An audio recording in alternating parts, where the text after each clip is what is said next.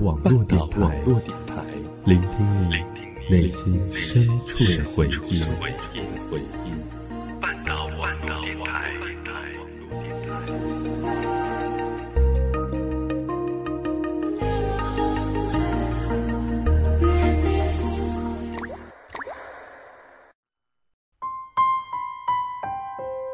如果有一个故事能让你念念不忘。我愿意与你一起找寻。如果有一段感情能让你刻骨铭心，我愿意用声音与你一起聆听。欢迎走进半岛网络电台，一起聆听念时光。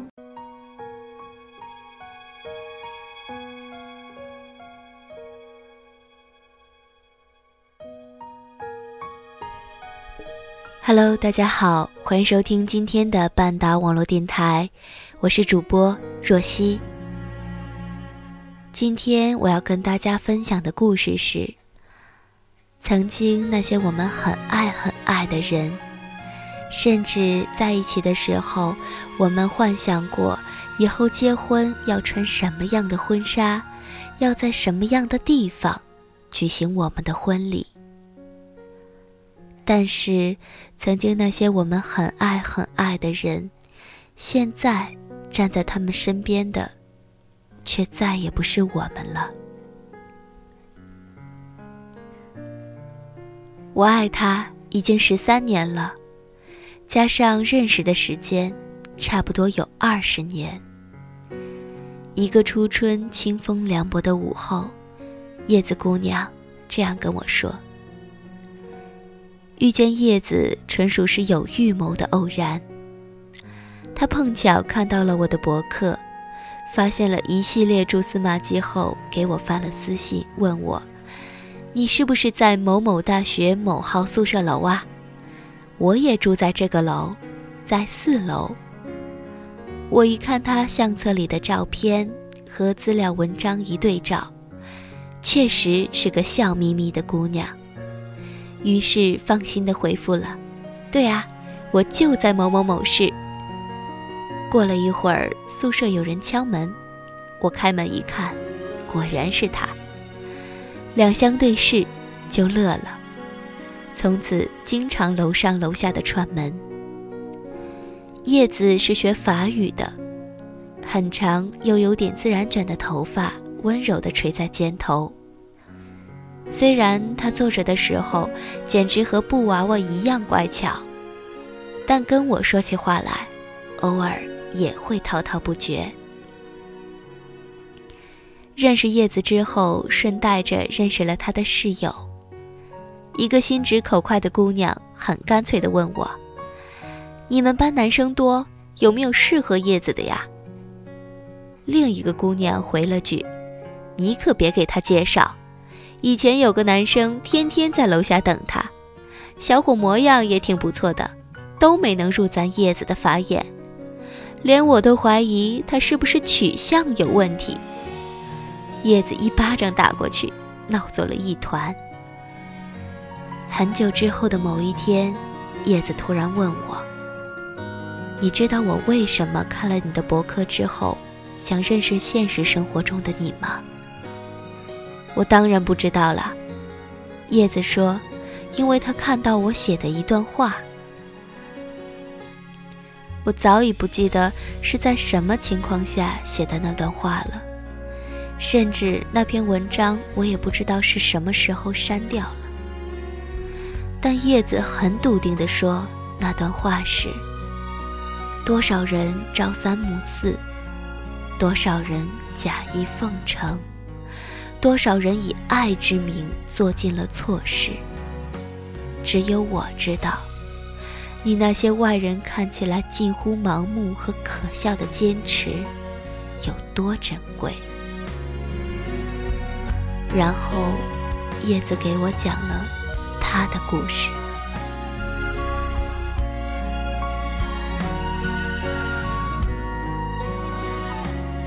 叶子认识他的时候才上小学，从大学的附属小学一路读到了附属高中，所以他俩一直是同学。但很不巧，都是隔壁班的同学。故事的开始是在初一。那年，叶子失去了父亲。班里都知道了这件事儿。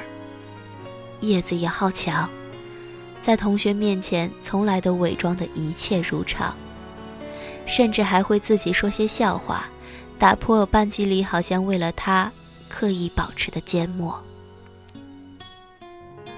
有一天开运动会，叶子回到教室取运动服，呆呆地坐在座位上。突然，在空无一人的教室里哭了起来。这时，男生正好路过他们班的教室，听到了那声嚎啕大哭，有点手足无措，但还是走到叶子面前，推推他：“哎，你怎么啦？”叶子没理，男生又说：“你笑一笑啊。”叶子抬头一看。他正在拼命的挤一个滑稽的鬼脸，没忍住，噗的一声笑了出来。看叶子不哭了，男生将脸恢复了正常，露出了一个略带青涩又无懈可击的笑容来。叶子说：“那天教室的窗帘外，飘进带着蔷薇味儿的风。”阳光透着窗帘照进来，恰好有那么一小束落在男生前额的头发上。他隐隐约约听到冰河的一角碎裂的声音，紧接着是融化的潺潺水声。电影午夜之前上映，我们一起去看。十八年前，大屏幕上。带着婴儿肥可爱的女孩，变成在繁琐家庭生活中力不从心的绝望主妇。在又一次激烈的争吵中，已经相爱了十八年的他无力地说：“因为你唱歌的样子，我搭上了整整一生。”叶子脸上突然爬满了泪，我知道她在想什么。为了他在初一教室里一个拼命挤出来的鬼脸，他，也搭进去了几乎全部的青春。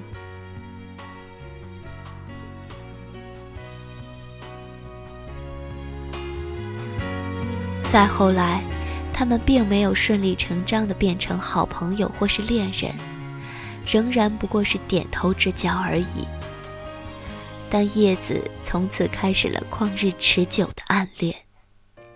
他偷偷地调查清楚了他的成绩、特长、兴趣爱好，他家住哪儿，上学放学的时间，乘坐的公交是哪一路。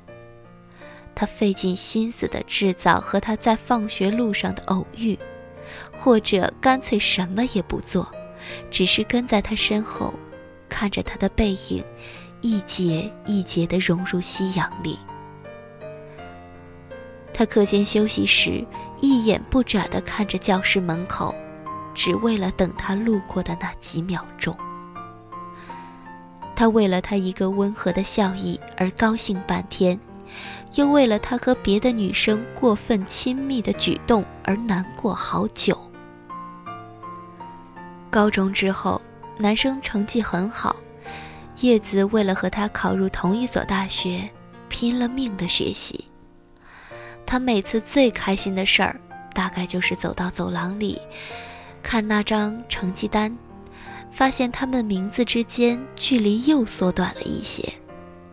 可惜，最后男生去了上海的某个高校，叶子则进了他从小到大的学校，都被附属的那所大学。在整个漫长的高三，叶子最大的动力就是高考完。就要表白，可高考完之后，叶子因为怕被拒绝，一直犹豫。到了上大一的时候，才忐忑不安地打听到了他的手机号，然后频繁地联系了起来。让叶子刻骨铭心的那段话是这样发生的：听说你还没有女朋友？对啊，没人愿意当吧？叶子问：“怎么可能？”男生说：“那你愿意吗？”叶子说：“他简直不知道该怎么形容那时候的激动和开心，好像心脏每秒钟都要突突突从胸腔里跳出来，然后像长了双翅膀一样飞出去。难怪别人会说，最幸福的事情莫过于你暗恋的人，恰好也在暗恋你。”后来，男生也做过很多让叶子感动的事。比如大老远的从上海赶回去，突然就出现在他宿舍楼外。比如他过生日的时候，他回不去，拜托了高中的同学亲自将玫瑰花和礼物送到他的手上。所以叶子做梦都没有想到，他不过半年之后，便移情别恋。对方是男生的同班同学。近水楼台先得月，更何况那个女生又热情又主动呢？男生吞吞吐吐的和叶子打电话，说他不知道该如何选择。叶子问清楚之后，没有挽留，很干脆的说：“我退出，你们好了吧。”男生痛哭流涕，一直说对不起。叶子挂了电话，一个人在学校湖边的椅子上坐了一天，无数次生出想跳下去的念头。直到深夜，学校门要关了，室友将他带回了宿舍。可自那以后，叶子又爱了他六年。一开始恨得咬牙切齿，后来慢慢的不再恨了，心情反而回到了恋爱之前。他也并不想打扰他的生活，只是远远、默默的看着。有一次，男生生病住院，叶子听说之后，买了五座火车票，连夜赶了过去。走到医院门口，才豁然清醒，觉得不妥，把买的东西交给了他的朋友，还叮嘱了一句：“别说是我买的。”然后又是一夜的火车，赶回了学校。后来，男生毕业去了深圳工作，叶子想看看穿西服的他和他工作的环境。又是三十多小时的火车，在那栋办公楼外站了半天，却在他正要从大厅走出来的那一瞬间，仓促的逃离。叶子说：“你看，这么多年，他一直和那个女生在一起，说明他不是一个朝三暮四的花花公子。只是我不是那个对的人，所以。”我不恨他，叶子说：“我知道你想怎么劝我，不要在一棵树上吊死，他不值得，你还有大好的青春年华呢。”我也经常用这样的话来劝自己，可是没办法，这已经是我生活的习惯了。叶子说。我至今也分辨不清，我究竟是爱他，还是爱那段时光，爱着他给我的那段时光。可是又有什么区别呢？他是我整个青春全部的梦想。从小到大，我幻想所有的人生，每一个细节，都和他有关。叶子说：“我是真的希望他好，虽然那个人不是我，但我还是希望他好。我只想看着他过得好。在安徒生所有的童话里，我最喜欢的是皆大欢喜的白雪皇后。叶子最喜欢，我觉得莫过于悲伤的海的女儿。虽然那个曾经一心二用的男人根本无法与童话里的王子相比，可叶子这些年的心境，想必和人鱼公主化作泡沫时是一样的。他们心里都在想：可惜不是我，可惜不是我，陪你走过所有未知的坎坷，便利你心情的辗转。和周折，一起将悲欢离合看尽，在岁月尽头，将你的白发抚在掌心。可惜不是我，能把所有的青春和平静之后，用漫长的一生交给你。幸福也罢，平淡也罢，一切都任你裁夺。可惜不是我，被赋予你爱的殊荣。这些年，他再也没有恋爱，所有一个人的日子，全是在这种心情下度过。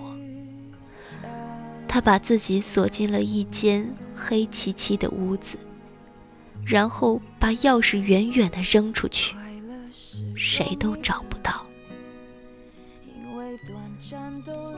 后来又过了一个夏天，叶子毕业了，要去法国工作。